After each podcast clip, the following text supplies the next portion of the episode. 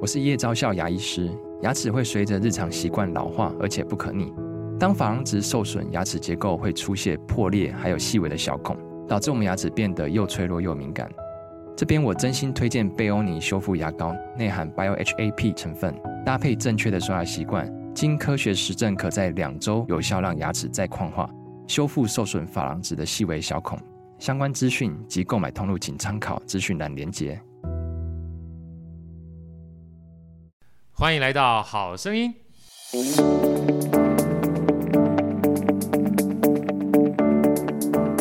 大家好，我是好学好哥，欢迎来到好声音。哇，今天啊，这来了一个重量级的人物。说是重量级人物，分两方面，一方面呢，他本身是我非常非常好的朋友啊，这个好的朋友，不管是知识内容方面的，或者是运动方面的，因为我们两个呢非常这个类似的呃爱好，就是骑脚踏车啊。事实上，这个徜徉在山林之间呢，是我们非常 enjoy 的一个时光。那另外呢，好哥其实不能说是个音乐人，但是对音乐也非常喜欢。那本身这个。呃，我今天来特别来宾，我就直接说他的名儿好了，就轩哥哈，刘轩轩哥，他不管在音乐界也好，或是 DJ 的领域也好，都是非常专业的一位，呃，我非常敬仰或者是非常敬佩的一个音乐人。那最重要的是呢，我觉得他在生活上面跟职场上面有非常大的一个，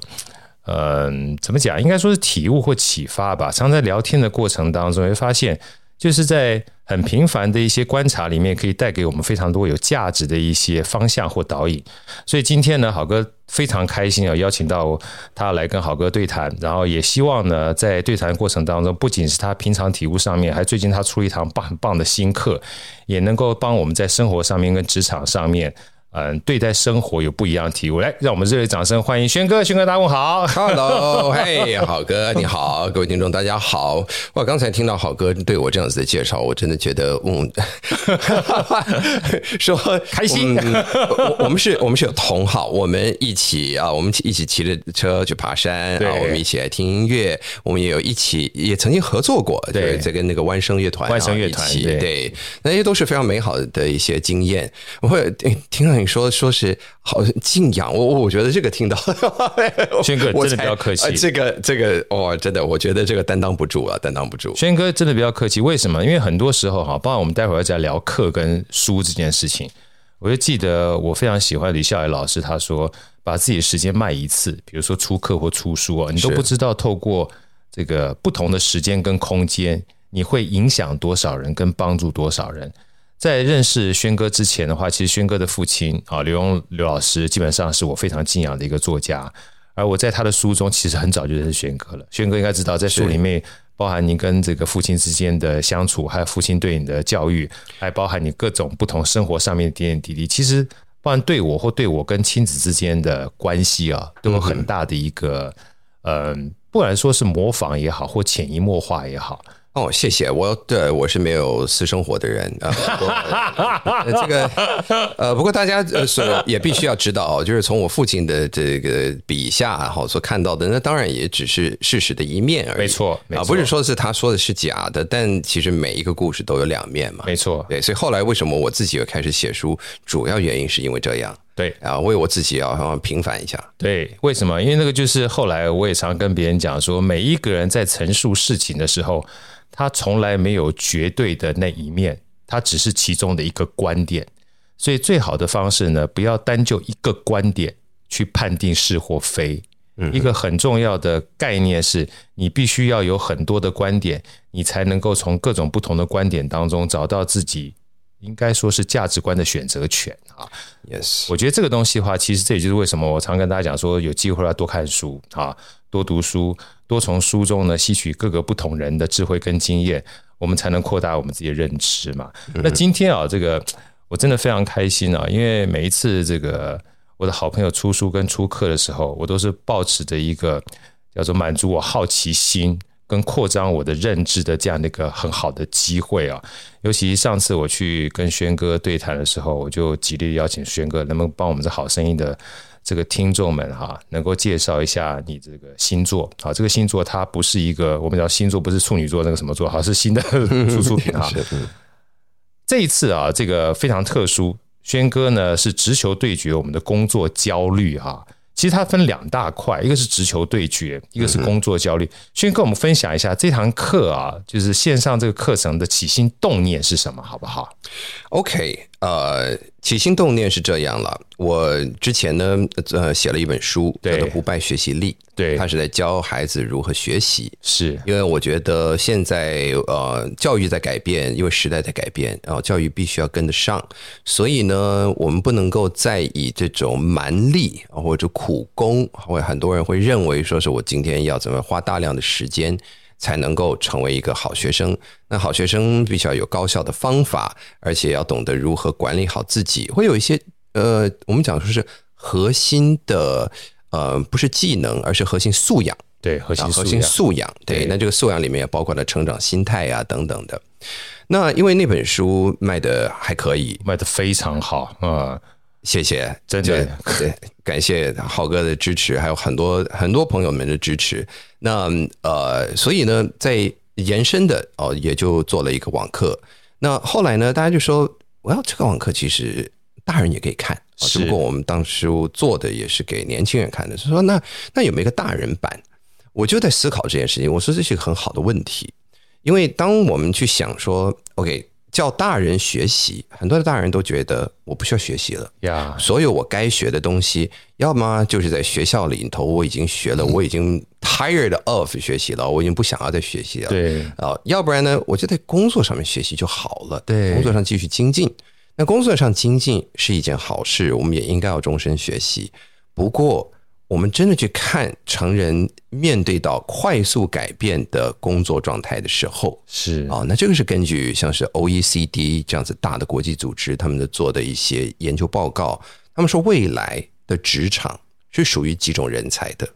啊。第一，你必须要能够活用知识，不 Yeah 只是吞知识或者说反刍知识。对啊，你必须要懂得怎么样跟别人，而且不同背景的人一起合作。对那包括在 Zoom call 上面，或者也能远距啊，或者近距 in person 这些协作能力一定要有，协作所以能力 EQ 啊、包容性、inclusivity、diversity 啊这些等等的都必须要有。对然后，当然呢，第三就是自我管理跟自我驱动力，是意思就是 ability to initiate projects。呀，那这个就包括我今天像豪哥，你说，哎，我今天我想要做一个 podcast，你就可以做一个 podcast，你把对的人聚集起来，嗯，哎，买一下这些器材，弄了一个很漂亮的、很有氛围的地方，哎找一些朋友，我们就开始做了，然后现在已经三百多集了，对对对，我觉得这种能力，说我今天想要做一件事，即便它不是在我之前所学过的范围，或是我平常工作的范围，但我有办法可以跨出来呀来做这件事，嗯这个它需要一定勇气，是它也需要一种方法，它也需要一种成长心态。而如果你没有这个的话，那你会有的就是什么呢？焦虑。没错，当你面对未来，你不知道怎么办，你又觉得你踏不出你的舒适圈，因为舒适圈太舒服，或者你已经花了太久的时间建立这个舒适圈，对你踏不出去就会变得焦虑。没错，所以焦虑是来自于一种我想要改变现实，但是我又觉得我好像无法改变现实，就会形成焦虑。然呀啊后再加上一些应该、一些不应该啊、在我这个年岁，我应该到哪一个地步了啊？我应该要有几个员工，我应该收入多少了？可是偏偏不是这样，于是我焦虑。所以讲说直球对决你的工作焦虑呢，如果从字面上面来看，很多人会认为这是不是一个教你深呼吸的课？嗯啊，我们呀来要静坐冥想 啊这些。那 那这这这个也是一个 approach 啊，那这是完全，我我觉得市面上也有很多很多很棒的老师在教这个方面。呃，我自己也有进行这种 mindfulness 的训练。老师也是方面的专家，对对，不过我我为什么刚才绕了这么一大圈来解释这个的起心动念？为什么从另外一个甚至给给小朋友、给青少年写的书呢？就是因为我是从这一个书里面发现说，其实成人也会需要有这个方面的知你有这识。个反馈给你，对不对？对成人也需要，不是只有孩子需要对呀。对，所以这个课程是这么来的。对，所以其实刚刚听到老师讲这一段啊，让我想到一本书。那这本书呢，我一开始听樊登说书，后来我才去买这本书《能力陷阱》。嗯，他能力陷阱讲得很有趣，其实跟刚才轩哥讲的一样。他说，很多时候啊，我们叫别人做一些事情的时候，就像刚刚我们讲做 p o c k e t 在想清楚再做。然后作者说了一句话，他说：“你想不清楚，因为你没做过，你怎么想清楚？嗯哼，你所能想的只不过是过去的经验，嗯哼，或过去你的不足，嗯哼，但针对未来全然是新的。你要扩大你的舒适圈。”他说：“你不一定要跳出，你可以扩大你的舒适圈。是，而当你想要扩大舒适圈的时候，你就直接做就对了，就有点像轩哥讲的直球对决，不要想那么曲曲拐弯一些东西，嗯哼，你就先做。嗯哼，当你一做的时候，你开始扩大你的认知之后，你的这个行动啊，你也不用想清楚，你本身已经越来越清楚了。对，然后你的焦虑呢就没有了，因为通常焦虑就像我们常常会想到的，就是你想的很多，做的很少，而这些未知越来越想的可怕的时候，焦虑就出来了。嗯啊哼，所以听完刚才这个轩哥讲完之后，我更有这个很大的感觉啊，尤其上上礼拜我去参加那个 TED 演讲，刚好碰到是曲旋律的导演，嗯哼，哇，他给我讲一段，我觉得有点可怕。他说：“好哥，你知道吗？我们现在啊，这个自杀这件事情，嗯哼，不是只有大人才会自杀，嗯包含小孩的自杀率也提升了。是，而很多的自杀的原因，就是针对未来的不确定性，他觉得无力感很高， Yeah 以至于无力感从焦虑到无力感呢，他觉得无望，还不如就了却了生命，会比较一了百了。嗯，啊、所以我觉得今天这一集大家可能就是虽然轻松的听，但是某种程度上面包含我们自己大人，包含小孩儿啊。有时候我觉得，我不知道轩哥你怎么感觉，我想请教一下，就是你有没有觉得，其实大人的行为在家里面，尤其是父母亲对小孩的影响其实蛮大的，非常大，非常大，对不对？非常大。呃我们可以说，呃，家里面的呃，就和谐的氛围哦，这个是会影响到孩子，他不但是他自己的身心健康，是哦我们讲说心理健康这一点啊、哦 Yeah 不过现在也有数据呃发现，对于他的身体健康也是有直接的影响。呀，因为你光是去想说，如果你生活在一个家里面，是随时可能都会有那种暴怒啊、暴躁、情绪不稳定的状态的话，那么你自己的体内会一直存在于这个和嗯 cortisol，就是压力荷尔蒙。压力荷尔蒙，对压力荷尔蒙它长期存在你的体内的时候，它会导致你身体会有几一些反应啊呀，，这个里面包括到说呃你自己的消化会变得越来越不好，是啊，然后会有一些呃血糖胆固醇的会变高啊等等的，是这些都是因为你在一个长期备战的状态之下，对啊，那所以我们现在有各式各样的慢性疾病啊、文明病啊这些等等的，都跟我们长期遭遇到压力有关。那刚才豪哥你将你所提到的是，当然家里面的压力啊、影响到孩子，我这个也就是很多人面对到职场的时候，对非常不希望发生的。对我们都不希望把家里面的压力带到公司，对我，们更不希望把公司的压力带回家里。没错但偏偏现在这个界限非常的模糊，呀，我们甚至可以说，嗯，你要达到一个完全的 work-life balance，说哦，我我一出了这个办公室之后，我根本就可以把我的手机给关掉了，这这几乎已经不可能的事情不了，可能在这个年头，对对不对？所以我们如何真的去面对？我们不要说，哎呀，为什么要这样子？为什么要这样子？哎呀，我应该要有 work-life balance。我先跟各位说，没有 work-life balance 这件事情是我们必须要先啊、放弃这个观念啊，但是它有 balancing，balancing 呀，它是一个 ing 嘛，它是动，它是一个对持续动词，它表示我们的生活一直不断的是在滚动的。是那我比较喜欢的一个词叫做 alignment，alignment alignment，对 alignment 就是呃就是协和的在同一个方向。啊，呀就是说我们去矫正这个车子的轮胎啊，就是让它让轮子都是叫跟方向盘是同一个呃同一个方向的啊，对这就对叫做 alignment。 ，alignment，对那生活，如果你在家庭、你在事业、你在个人兴趣啊，甚至身体的保养啊等等的，在这整个你的个人生态圈里面，你可以塑造出一个都是 align，尽量是 align，都是朝着同一个目标发展的话，那你会发现生活的摩擦力比较少，你的生活也会比较顺，你的焦虑感也会比较低。呀，诶，那在这边也也要补充一点哦，因为我讲说是直球对决你的工作焦虑，各位可能会想说，那那是不是我到最后就会是没有焦虑的啊？我也在这边要跟各位说，不可能没有焦虑，是也就是我们压力啊、是一定要存在的，甚至 Yeah 压力对我们来说会是好的，是的，但我们如何去看待这个压力才是重点。没错，如果你是用一个非常负面的方式去看待这个压力的话，它就会变成一个负面压力。没错，没错那如果你用正面的方法去看待压力的话，它反而会变成一种期待。没错，所以这是一个我们自己在脑袋里面可以开关的一个一个 switch 呀啊。那如何去做这个转换，也是我在课程里面也稍微提到的。呀，轩哥其实刚刚讲啊，其实对我启发很大，呃，尤其是刚刚最后一段，压力呢，就像我们这个中文讲的中庸之道一样，很多过犹不及都不好，但压力其实本身也是让我们能够前进的动力嘛，啊，所以大家千万不要觉得压力是不好的，焦虑呢也不见得完全是不好，但是一样过多跟过少都不好，而且最重要的概念是，就像刚才这个轩哥说的，我们现在既然在生活跟职场上面那个界限哈已经越来越模糊了，所以大家不要以为说这个直球对决我们的工作焦虑纯粹是为了职场，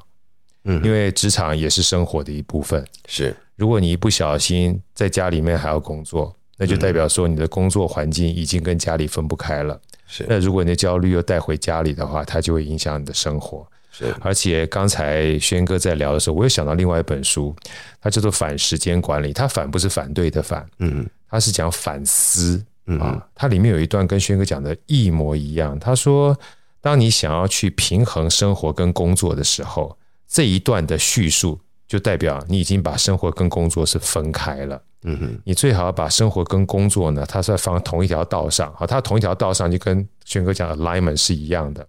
嗯哼你要同时善待生活跟工作，你要知道他们是并存的，对，它才会让你的生活跟工作会同时都觉得嗯。还挺好的，好，我觉得这，我觉得这件事情的话，大家去看待这堂课的时候，你就不要说啊，这老公基本上上班，所以他看着工作焦虑的东西嘛，老婆没有啊，老婆就当家庭主妇焦虑有时候也很大、啊对不对哈？所以怎么样去降低你的焦虑，把压力变成动力，我觉得是这堂课很重要的关键。那我们接下来就好好聊一聊，因为这这个课程很贴心啊，分成四大面向好，我们就一个面向一个面向来跟轩哥来请教一下哈。就第一个，就直球。不是只有在这个我们讲工作上面，一个很重要，我们大家现在常常会放到脑袋里面的资讯焦虑，怎么样直球对决我们的资讯焦虑？轩哥聊聊资讯这两个字好不好？为什么资讯还会有焦虑呢？因为我们现在资讯过多啊，呀，我们现代人从早上起来到中午所吸收到的资讯，无论是从文字或图片或声音等等，已经是我们讲说，如果是讲说四五百年前的人的呃几十倍了吧。真的啊，当然，这个实际的数据当然不可考啊。我们对怎么样去统计四百多年前的人的资讯到底有多少？不过，我们确实知道，我们现在的资讯量是远远超过我们能够消化的。对对不对？每一个小时 upload 到 YouTube 的影片，是我们几辈子都消化不完的。那在这样子的茫茫大海之中呢，我们如何去找到对的资讯？这是一点。呀，那我们以前在念书的时候，我们会呃被呃给予很多的知识跟呃资讯，然后呃会接受到考试啊，或呃那我们问说，那为什么要考这些？他说因为你需要知道啊，但。啊就像是我们要那个化学元素表啊，对这些东西啊，就是有有有很多东西，你说我真的需要去背这些吗？呀啊，那背这个到底有什么功能呢？这种东西啊，我叫做 just in case information、万一需要的话怎么办？对，万一需要的话，那这个东西哦，那就会让你，you know，就有满满的知识。OK，好，这个是这个可能我们讲说是是第一段落的教育，但我们现在有了 Google，我们现在有了所有搜寻引擎，我们该有什么知识的时候，跳上网，对，会搜寻的人，基本上在五分钟之内都可以达到，就是获得一个可信度非常高的，然后你要的一个答案。对那所以在这时候，当搜寻本身变成一个技能，那么我们这个 just in case information 就不是那么重要了。对这个时候我们需要的就是在什么时候对的时候有对的资讯，这叫做 just in time 呀 information。有道理，那 just in time information 又进化了。那这个进化呢，发生在不久之前，ChatGPT 的出现。呀 right，LLM 的出现，对啊，当时是只有 ChatGPT 啊、颠覆大家，真的是跌破大家眼睛。哎，然后发现说哇，原来这么厉害的东西。嗯接着呢，就看所有的大的 big tech 全都出部来都了投入进去。对，LLM 是我们统称，就说这种这种啊、这种 program。那呃，再加上各式各样不同种的这种叫做是呃呃 generative AI，哦，能够生成生成呃式生成 AI 式的这种 AI，那现在已经越来越普及化。对，当生成式 AI 越来越普及化，尤其像 ChatGPT 的这种啊、program，能够快速的呃，甚至帮你听一你你的会议啊，因为现在这个功能已经即将出现，都有了其实已经对嗯已经有了嘛，对，有了，对，跟你一起开会，开完会之后帮你整马上理生出 meeting minutes，呀对，会议记录出来之后，还把重点都整理出来给对你，运用它的 AI 功能。那在这时候，这个 information 对都已经唾手可得，是它变得免费、快速啊，几乎免费、对快速啊，那可信度可能也越来越高，啊只会越来越高。那这个时候，我们与资讯本身的关系又是什么？对，照理来说，好像我们可以越来越 relax，对嗯不对？但在这时候，我们从原本的这种思维，对不对，just in case information 成长而来的嗯对，我们现在到 OK，好不容易，我现在你要啊依赖 Google 大神，对不对 ，just in time information。现在我们要的是什么？我们要的是 just right Just right， information，呀 just right，是刚刚好，不要太多，不要太少。嗯，跟我讲重点，这个重点是扼要的啊。just right information 之外，我们也了解的一点是，这个是 LLM 它本身的特质，也是它的弱点。LLM 只有它被训练的 data 一样聪明，是意思就是你给了它多少东西，那个就是它能够去抓的 database，所以它没有办法去完全生出一个从来不存在的一个一个新的点子呀，啊，它没有办法去做这个，这个是 AGI 去做的，就就 General Artificial General Intelligence 啊，那这是大家正在找找的圣的杯东，西对，哎，那呃，据目前现在看起来好像还蛮遥远。是啊，那最近 Sam Altman 也被踢对出去了，我觉得这个都都跟这个东西有关有啊，关啊这件事情有关，所以这还好，因为 AGI 出现了之后，我们真的不晓得人类会变成什么样。是但是在这出现之前呢，我们最起码知道的是，我们人类的大脑能够做的一件事，就是我们可以跳跃性思考，我们可以跨各种不同领域，我们可以突发奇想，甚至脑筋急转弯的去想出一些新点子。对，而这些新点子，这种 innovation，它靠的还是要有 information。是所以，当你 information 太多，然后又呃可以随时都可以获得，但你又不确定，然后又可以生成，但你又不确定生成的东西是不是对的。对，哎，这个时候我们需要去运用我们所有的工具来帮助我们能够达到发挥我们最大价值，对就是成为一个更有创意、更有点子、更能够快速学习、掌握重点的人。于是就会有了这个叫资讯管理或者这个 information management 的这个章节。对讲的是这个，甚至啊、豪哥，我跟你说，我原本写的那个第一个版本，后来就是因为 L M 的出现，重新做修正，整个打掉重来，对因为我发现之前教的一些东西，包括你如何啊、如何存档啊，比较快速的能够搜寻到啊，这些等等的，这些东西会变得越来越不重要。对嗯，那我们必须要进一步，所以我在呃资讯管理的这一篇，直球对决你的资讯焦虑这一篇，我反而到最后我分三大块，一是如何为自己设好这个过滤器真的啊、让呃出现在面前的 information 变简单变少，是啊，然后第二就是如何善用 AI 来帮助我们快速的掌握一件事情的精髓，并且能够快速学习。是呃，而且在这里面我也讲到了，呃，资讯的几手，我们讲说一手资料、二手资料、三手资料，对，一手资料亲自体验，对二手资料别人的报道，三手资料又是 you know 更宏观等等等等的。那在 post AI 的时代里面，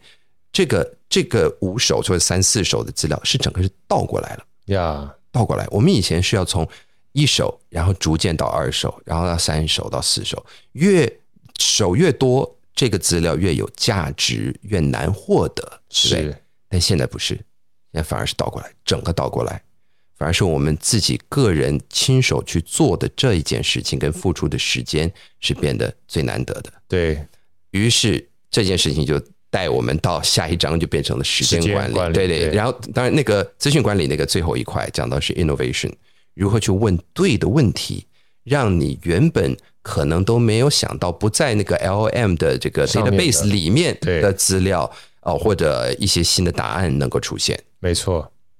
所以说，其实啊，刚才轩哥讲的最后一句话，我特别有感觉。你如果问题问错了，你怎么样都找不到你想要的答案。对不对？你可以拼了命去找很多的资讯来填补你那个错的问题，但你会发现你在努力的奔跑，但你发觉你奔跑是在跑步机上，你根本没有前进，那是一个非常可怕的东西。所以其实资讯的本身啊，它是没有价值的，因为你要的价值是回答到你想要问的那个问题上面。这就是为什么后来我听有一次刘润老师在讲底层逻辑的时候，我非常喜欢他那个概念。他说人啊，基本上有两种人，一种是半秒钟就能够洞察事物方向的人，另外一个是一辈子都没有办法洞察事物本质的人。这两种人终究会有不同人生。我觉得他说的很客气。他说呢，会有两种不同的人生，他没有说哪种人生是好是坏啊。然后接下来他要给定义，他说什么叫做智慧？智慧就是从观察到洞察的过程。嗯哼，啊，就是你要知道说你到底问的是什么。所以像刚才这个轩哥在聊说所谓的资讯呢、资讯它的本质上面一定都不是坏的，因为它中性的，就跟钱是一样的嘛。但回到我们自己去面对资讯的时候，你要怎么样知道去运用现在目前的科技去帮助你，然后找到一个问好问题的方法？那这时候资讯基本上它一定会大大的帮助你。而在问的过程当中，知道在哪里去找资讯，找到对的资讯，找到好的资讯，我觉得是这个篇章里面，其实帮助我们现在在面对这么样一个，不管说是工具也好，或提供资讯的平台也好，或是你随便一问呢，以前 Google 是一大串。但其实现在目前就算是 Chat GPT，如果你不小心问了错的问题，它会出来也是一大串，结果发现一大串好像你还是找不到你想要的答案。其实这个其实是蛮会让人很焦虑的，好，所以我相信这一堂课的这一个 part 呢，应该可以帮助我们很多人在所谓的面对资讯的过程当中，怎么透过过滤器问的好问题，去找到你想要的答案。然后就像这个，我说轩哥也很佛心啊，就包含这本书和这堂课是一样的。如果你要想到工作焦虑的话，你都不知道工作焦虑有哪些东西。但至少我这样看完之后，听完之后就四大块，对不对？第一大块是资讯，嗯第二个跟时间，第三个情绪，第四个沟通。所以当你回忆一下自己的焦虑是着重在四大块的时候，maybe 你在上完这个课的时候，可以稍微 review 一下，能不能套用一些这个课程里面的一些思维跟工具，帮你降低你不必要的焦虑啊。那接下来我们就讲讲第二块，第二块也是我非常有兴趣的一块。我们常常讲说时间啊，呃，越来越难去掌控，因为常常会被零散的事情所霸占。尤其有的时候工作已经够忙了，但是突如其来生活上面的叫做不管啥时候意外或零碎的事情，又会瓜分掉一些我们的时间。那天我去演讲，还特别有人跑来问我说：“哎，好哥，我身为一个公司的一员哈，我怎么样在做正事的过程当中，不要为客户临时抓出来的需求或老板临时把我抓出去开会哈，呃，瓜分掉我时间，我就愣在那边。来，我现在接下来哈，先听一下这轩哥给我的分享之后，我找机会再去回答他的问题。轩哥聊聊时间焦虑好不 好？哼，所以那天豪哥你没有直接回答他的问题我，没有，我没有回哦真的答，吗我没有回答。哦，对你说我我先 pending 一下，我先让陪来你一下。讲我说我哦我说我说我来听那个轩哥讲，我再回去。就前天，哦，就前 天。哇，这个其实是我们经常在工作上面会碰到的是状况，就是被打扰嘛，对被打扰啊被干扰。其实我们在这之前先做了一些前测的问卷，对啊，那这个前测问卷我们真的都有在做分析，而且也有 feedback 进去到我们的内容里面。那我真的发现，呃，有被这个分心所困扰。的这一件事情是大概大家所回答焦虑感最重的其中一个项目，真的，百分之七八十的人都有说这个是中度到强度的焦虑，对啊带给他们。那这也告诉我们现代的工作的状态啊，我们随时你看，光是你手机里面，我们就有几种不同的即时通讯软体啊。我是不晓得好哥是有 几种啊，我好们吓来细人说啊，我们讲真的是好吓人的，我对啊有我有五种吧，六种可能都有。差不多，对对因为因为至少的话，你看 I G F B 都有 Messenger，跟这对个还有这个还有这个 Line，嘛 Line，对呃微 WeChat 嘛，对，还有 WhatsApp，嘛 WhatsApp 对，嘛对然后啊现在还有 Signal，还有 Telegram，对哇， ，right，对，再讲下去我开始焦虑 了。然后还有 还有最传统的 SMS， SMS 对对呀，所以你看，光是在这个上面啊，然后 email，right，光是这这几件事情，你要去搜寻，你要去想谁在什么时候跟你说过一个什么东西，Oh my gosh，就已经就受不了了。 这个好像又带我们回到资讯焦虑的这一块了啊！真的对，所以，呃，为什么我把四块后来在考虑之后，全部都把它放在一起呢？就是因为我觉得这是一个系统，没错，它是整体的生态系统。是现在我们的职场就是长得这个样子。好，那我们不断的被啊被被打扰的话，那怎么办呢？嗯，我们先要了解一件事，从脑神经科学的研究里面，我们发现哦，当人被打扰，而我们的专注力要从这件事情转到另外一件事情的时候，这个中间会有一个叫做转化的代价。啊， OK，转换代价，转化对就是代价 task switching cost。嗯，哦，那这个这个任务转换代价，通常它是它少说的话，也是大概有呃有最起码最起码三百毫秒，光是你就是你你跳两个不同视窗这样看来看去，对它就已经有了啊。那长的话呢，基本上半个小时。也就是是说，你被一通电话打打断了，你要再回到原本的工作状态的话，你要半个小时，你可能才会进去。哇哦， right？所以你在想，在这样子的状态之下，你需要做的是什么？第一，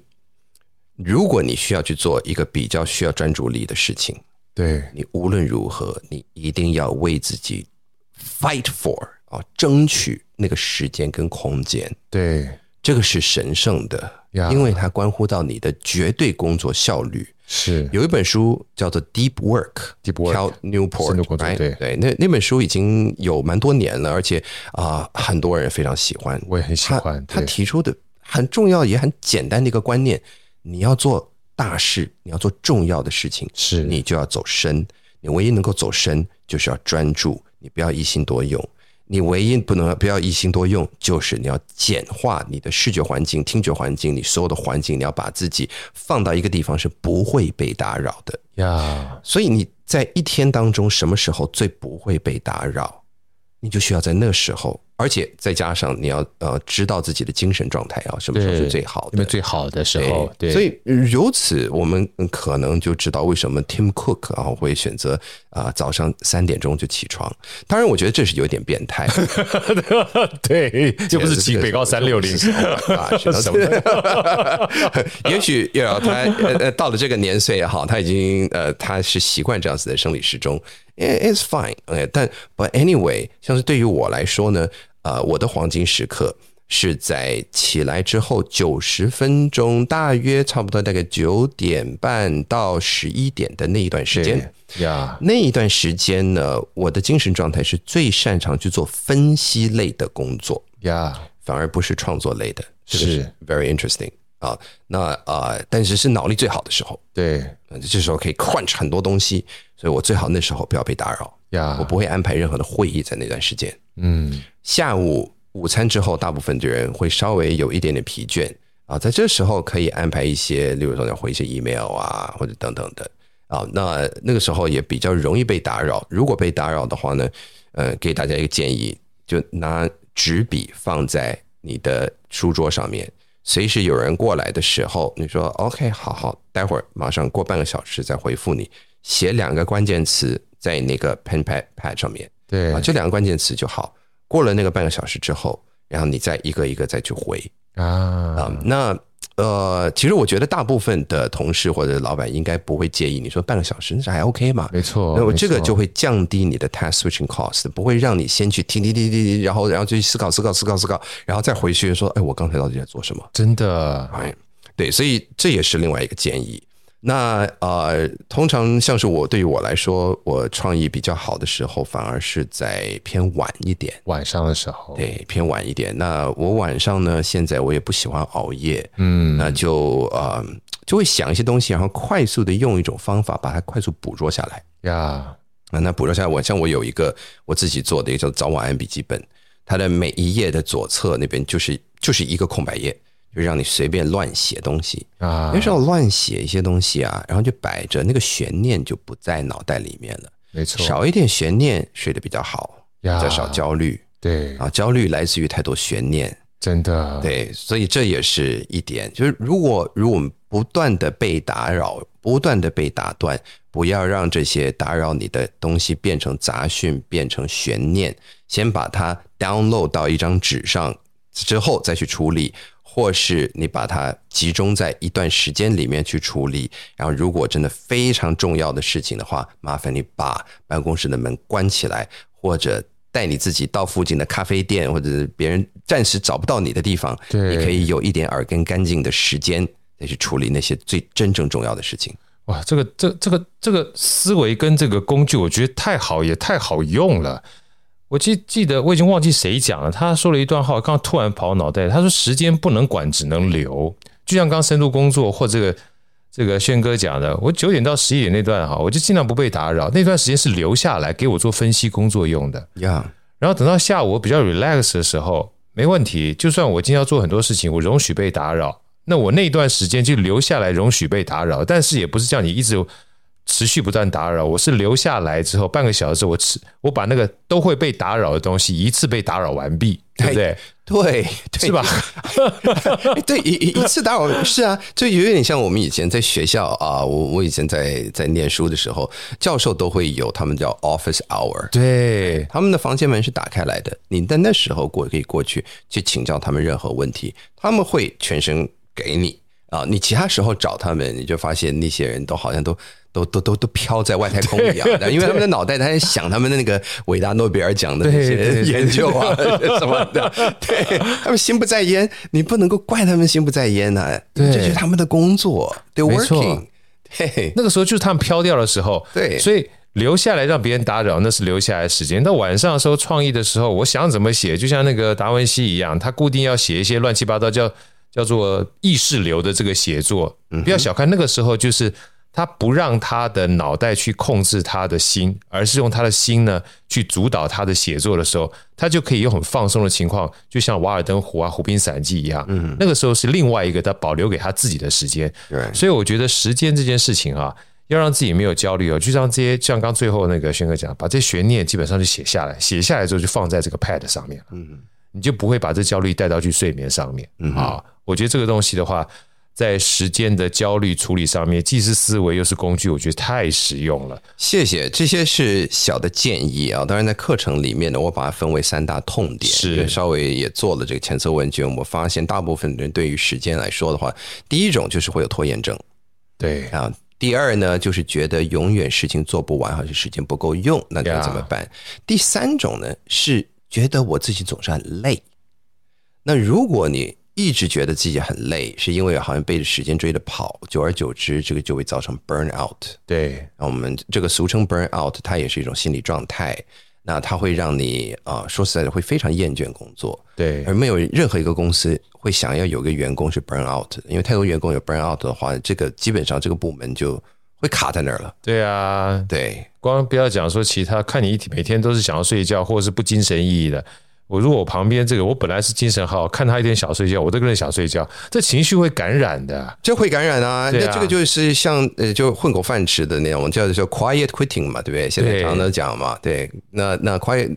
其实 quiet quitting 我最近才听了，好像是 McKinsey 的怎么样就做了一个估算，说 quiet quitter 现在已经是啊 workforce 里面，它可能高达百分之八到十一哦。哦，那挺高变的得。非常高哦，非常高非常高。如果有一个公司有这么高的话，那那那你必须要非常正视这一件事情。以一个管理者来说，没错，所以其实大家听到刚刚轩哥这样讲，不管是拖延症也好，或一般我们在做时间管理的过程当中，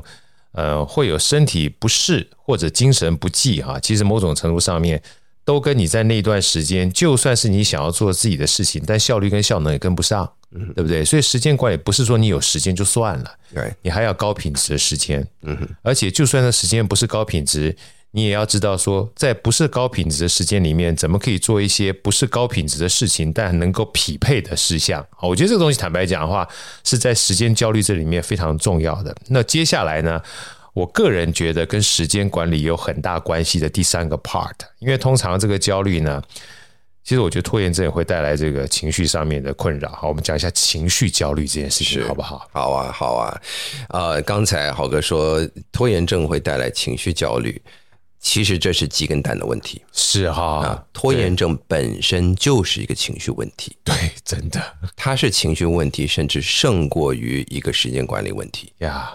为什么我们会拖延？我们不是因为没有料到事情会花这么久时间，而是我们在有这个选择，我们知道这个时候可以去做这一件比较远程的东西，我们已经规划好，但偏偏在这时候我们就选择不去做了。对对，然后哎这些选择就累积下来，然后就就就就就， 然后就火烧屁股了，然后就 Oh my God，对不对？然后 对，那所以呃，这个是这种我们面对不想要做的事情的情绪。那这个负面情绪，我们会有逃避啊，或者用一些其他的方式啊来安慰自己 啊等等的。那这个又来自于哪里呢？我觉得这个就是情绪焦虑，我们需要是去了解我们的情绪到底是什么。那了解之后，我们怎么样可以去诚实的面对自己的情绪啊，然后 do something，呀，因为情绪是个讯号，对，这是第一点我们要了解的啊。情绪是个讯号，它在通知我们的身体应该要做一些改变。对，但如果你不做那个改变的话，那这个情绪被压抑住了，它就会变本加厉，是它会变成别的东西。对，所以呃，情绪焦虑，呃，焦虑本身它是一个果，也是一个因。呀，啊，那不要让这个因果关系又变成了一个共鸣腔啊，变得越来越大声，越来越强烈。我们就必须要了解，怎么样可以说哦，我现在有了一个不好的感觉，那我要怎么样去分析面对这个不好的感觉，然后能够分辨出什么是真的，什么不是真的，什么是过度夸张的灾灾难性思考。对，呃，catastrophic thinking，这是很多人都会有的。呀，啊，这种无无止境的鬼打墙， 然后我们怎么去突破这个，让这件事情可以终止？啊，说那我们再去面对真正该做的事情，把它变成一个 action，变成一个有建设性的行为，而不在陷在那个情绪的捆绑而呃不为之中。是。哎，这个就是在这个章节里面所讲到的。所以其实，在这里面啊，我有一个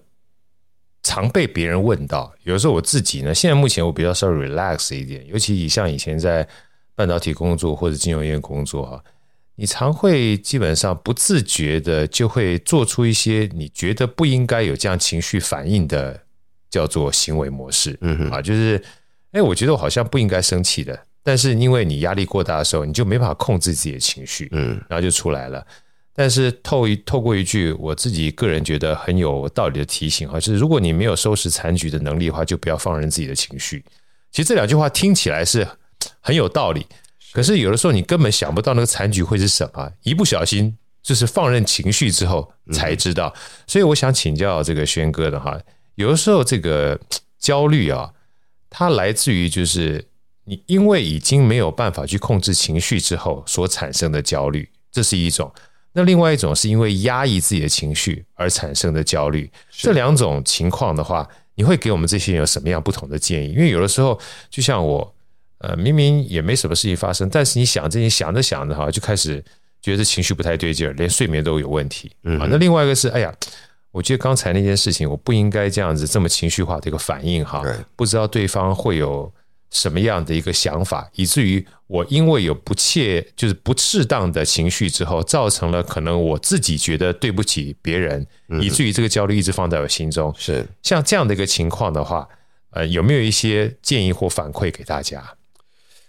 在这里让我想到，在课程里面我有讲到一个四 A、Four A，是啊，那这个 Four A 呢，呃，也是访问了一些 HR 部门的很多的同事啊，他们有告诉我，其实每个公司有不同的 Four A。那 Yeah 传统的 Four A 呢，其实里面有什么 accountability 啊等对等，但是我创造了我自己的一个 Four A 啊。那第一个 A 呢，这个跟所有的系统其实都是一样的，也是最重要的，这第一点。第一个 A 叫做 accept， accept 接纳 accept，接纳，对，接纳事情已经发生了。是接纳事情就是这样了，是很多时候，我们的焦虑跟怒气来自于不应该这样啊，为什么会这样真的啊？那你的那个你的愿望跟现实有差距的时候，造成你极大的焦虑。但如果你能够就已经先深呼吸一下说，好，事情发生了，我们先对接纳这一点啊。那接下来我们要怎么做呢？当然就是要开始分析究竟出了什么问题。哎呀这个就是 analyze。哎，analyze DNA， analyze，对对在有一些其他系统里面，大家就会说 accountability。 Accountability，通通常就是在一个团队里面，大家就说说 OK，到底是谁的责任，是谁的错，啊这样子对对不对对对啊？对叫 accountability 对。但我觉得这个 accountability 呢，尤其在现代的这文化里面，它通常都是分散的，是它是系统性的。没错，所以我们要了解为什么事情会发生成这样，以呀，那这就是要 analysis。对这个 analyze 的过程是非常理性的，甚至我在课程里面我也说怎怎我怎么样可以去分开自己的情绪哈跟事实啊等等的。那这个 analyze 之后呢，我们当然要做的就是 action， ，action，对，行因为动如果你不做一个行动的呃一个改变的话，那是你就会继续僵在像那这样儿下去嘛。对就僵在那儿，对对，那这个就是第三个 A，哎那呀第四个 A 呢叫做 after。 ，after 对啊，哎，afterwards，因为 afterwards 你一定呃要看我们刚才做的这一个 action 造成了什么样的后果，这个后果是好的还是不好的，也就是所谓的收拾残局嘛，对不对对？那即便如果你今天你 accept 了这件事情，OK，你 analyze 之后，你发现好是对方的确有犯嘿非常大的错误，甚至有道德上面的错误，甚至有什么样的一些大很大的瑕疵，你有没有权利发怒，让对方知道你对这件事情非常不满意？Of course，你有。呀，所以我们在讲的这一种 EQ 啊，不是说没脾气，是而是每次你发脾气的时候，它是有效的。呀，你不要乱发脾气对，right？但你能够哇，这个时候声音一样一沉，你的脸色一沉，说 This is serious，right？呀，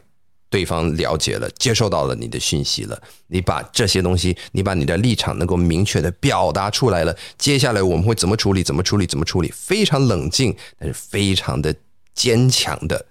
对方不敢跟你乱来。呀， right？这个时候我们再看 after，哎，是不是好像哎事情变比较好了对？right？那如果是这样的话，那就是可以成为一个反馈的 feedback loop，你就下一次就会知道，下次在事情发生的时候，你不用第一时间暴怒啦，对啊，你先静下来，你先思考一下，accept，analyze，right？action ，action afterwards。 afterwards 对，它就是一个持续我们 continuous improvement 一个持续修正的过程。是因为我们真的不是让自己没有情绪，而是假设你有情绪的话，你要知道这个情绪对事情是往好的方向去走的。 是所以这个才是基本上我们降低情绪焦虑哈、一个很重要的关键。那最后就来到第四个、啊，呃，你要是大家问我的话，我觉得是非常重要的一件事情，因为我说人生啊，永远脱离不了这两个字啊，这两个字不一定是说话。但你必须要跟别人有关联的时候，就一定会有这两个字，而这两个字通常也会是很多人从小到大呢所担心的这两个字，想到这两个字就会有焦虑。要好，我呃对， 来，我们讲最后一个 part 哈，我觉得几乎其集大成的东西就是沟通焦虑。来，那个老师跟我们分享一下沟通焦虑这两个字。你说这两个字大家都逃不掉，然后想到都会焦虑。我本来想说缴税，缴税啊，有道理，要不然就是体检。可 怕。来来来，缴税焦虑也是一样的，啊，我好讲到沟通，因为对这是一辈子的学问了一。辈子学问，真的是一辈子学问。沟通它是一个有语言也不一定会有语言对啊的过程啊。我那我们也要知道，语言能够表达的的范围是有限的。是那每个人使用语言的，包括某些名词、动词的定义，甚至都会不一样。没错，啊，那我们再加上我们每个人因为个别不同的成长环境，所以会用不同的偏光镜来看世界。对我们先要了解每一个人在沟通之中都在自己的小宇宙之间了。对啊，那如果我们有沟通的共识的话，那真是谢天谢地，这是 miracle，right？啊真的我们透过共同的语言，竟然能够在这中间里面能够达到一个有共识概念性的的一个共识，yeah，that's great。哎，这个也是，你看我们要透过多久多久的训练，对我，们才能够有这样子的能力。而在职场上面，一天到晚你都要去跟一些啊、神队友啊 啊，就说 你好客气啊你你你你你你这你哪里来的这种神逻辑啊？嗯啊，这个真是天外飞来，你是 你是哪一些星球的人、啊？对对对对对，还 不止火星、水星、木星，全部土星全部来了，对不对？对，不过我们要了解的就是，每一个人在沟通的时候，一定会用自己对于世界理解的框架。没错，那这个框架我们又称为 frame， Yeah 对，那这个 frame 呢，它呃，就就我们对于工作的定义啊、我们对于一个老板的职位的定义，我们对于工作本身的感觉啊、我们对于家庭的定义，这些东西都是 frame，都是不同的 frame，而每个人的 frame 其实都会有一点不一样。没错，哎，所以在沟通之中，我们如何去了解对方的 frame？然后，如果发现对方因为他 frame 的限制而完全听不懂我们在说什么的时候，如何察觉到这一点，然后帮助他能够把他的 frame 扩大一些或缩小一些 Yeah 啊，或者把它往远放一点，往近放一点，这个才是真正说服沟通的真谛 Yeah 是在这里。说服沟通不是说我有多少的那种数据啊、理论道理啊，然后跟你在这边用那个那种逻辑呀、啊，对叭叭叭叭叭对对对这是对于非常少数的人才能够用这种方法去沟通，对很少数的人，对哎，大部分的人都会只从他们所理解的框架里面去听你所讲的话，并且再加上确认偏见，他们只会挑着听已经符合他们既有的成见跟世界观的东西。对，所以你在这时候你要了解哦，原来你对于事情的了解原来是有这个限制，然后那我来帮你把它放大一点，啊真的放宽一点，去改变，所以叫做 reframe。呀， reframing 是沟通里面非常重要的技巧，真啊，的也是我在这个第四章里面有花蛮大的蛮大篇幅在介绍的。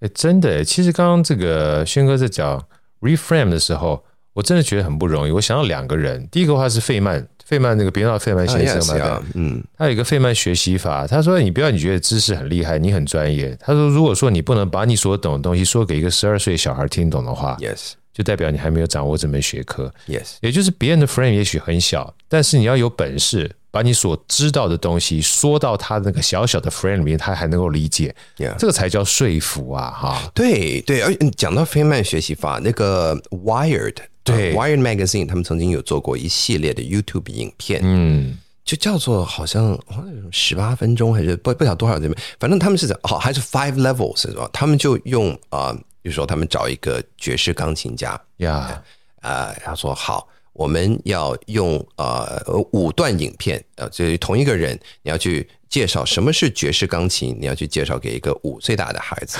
十五岁的，哦对啊，然后三十岁的，然后再加上一个职业职业的爵士。钢琴家钢琴家啊，就是对，所以就变得越来越复杂，越来越复杂，包括量子电脑，呀，你要怎么样把量子电脑这件事情讲到一个八岁的小孩都可以听得懂？你想这一系列的影片非常精彩，哇，因为超棒！对超棒，真的超棒。每一个每一段我记得都好像差不多四好像半个小时，十八分钟到半个小时就左右就跟那个这样 TED 一样，不是很长，但是对，很不是短很时长，间对，就它可有以理一系解。列，它有一系列量子电脑是什么啊，然后然后反正就是天文各种科学各种呃呃 cryptography 哦，这个呃区块链哦这些东西，他们都是找那个方面的专家，然后你就看那个方面专家去跟一个小孩儿。 就沟通，啊那时候就要去打比方的方式，然后你整个听完了以后，你说啊，我真的开始有另外一种更深度的理解 啊真的。呀。所以，我我我待我们待会儿回去找一下这个，如果可以的话，就放在我们这个 podcast 下面，让大家有 Yeah, 机会哎 super cool. 我觉得太棒！我刚刚想到是这一本啊，我觉得大家基本上听完这个轩哥的课程之后，我觉得你应该会有很大的感触。第二个，我觉得有个作者讲的东西跟轩哥很像，Stephen 科科维，就是《与成功有约》他在讲双赢思维的时候，他说不要你在跟别人沟通的时候，只说你的认知，你要从理解别人的认知开始， Yeah 因为别人的认知不见得是嗯错的。只不过是他不见得跟你一样而已，所以你如果说你不理解的话，你一直在说你自己的东西，坦白讲，你是不可能 win win 的。 Yes，非常简单但非常难达到的一件事。真的我我我我知道他在讲的这个呃那一章哈，因为我反复对有读过很多次，他也有一句名言是大部分的人听的时候都是为了要准备回答，而不是真的在听。对，那呃，我们光是拿现在在中东发生的战争，其实就是一样。对，是，据说啊、其实双边也有一些少数的人有试图去理解，并且去啊呃就是宣导啊、说好，我们讲说巴勒斯坦人有经过什么样的苦难啊，对那他们那时候被被驱逐出他们的家乡是什么样？巴巴勒斯坦也有教授说，哦、让我们去看看犹太人的。他们的历史，他们所遭遇到在二次大战的时候，跟 一种不不叫二次大战，他们整个历史以来，很多苦难，他们的苦难，对，那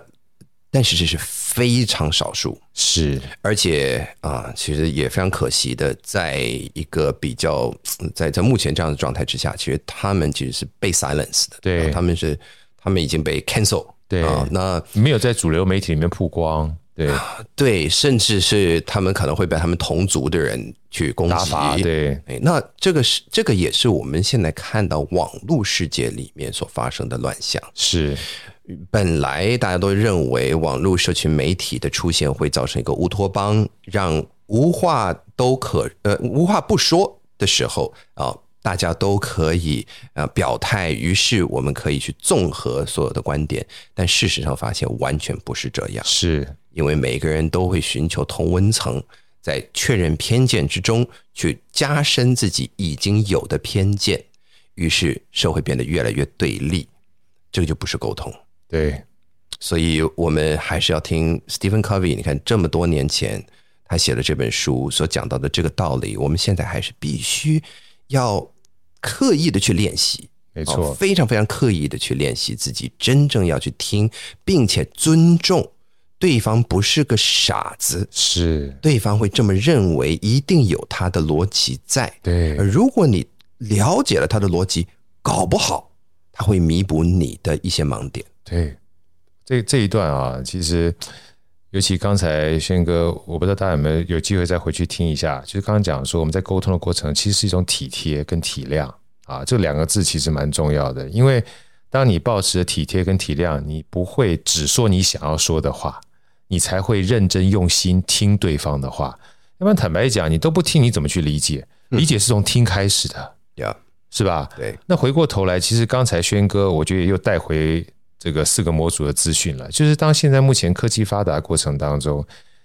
你不是全然的接受资讯，你要有智慧的去选择，并且判定资讯的有效性，也不要集中在你自己的同温层里面，这样子你才不会因为资讯的不恰当而造成了判断的焦虑。好，这就回到我们刚刚讲的第一个所谓自求对决，我们的资讯焦虑这件事情了。所以今天非常开心啊！我们在最后的时候再跟大家 review 一下我们这个知球对决，我们工作焦虑啊，除了这个我们讲说资讯啊、时间、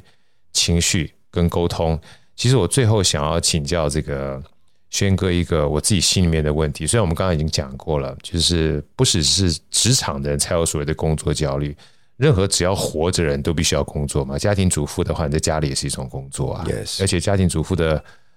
我自己个人觉得他那个。就是没有一定的确定性，这件事情有时候焦虑还蛮大的啊。今天小孩发生什么事情啦，家人突然发生什么事情啦，然后你本来要洗衣服的，本来要扫地，突然被打断，我觉得被打断其实还蛮多的哈。所以其实我觉得每一个人不仅是职场，可以在这个课程里面学到一些东西，就算是你在家里面。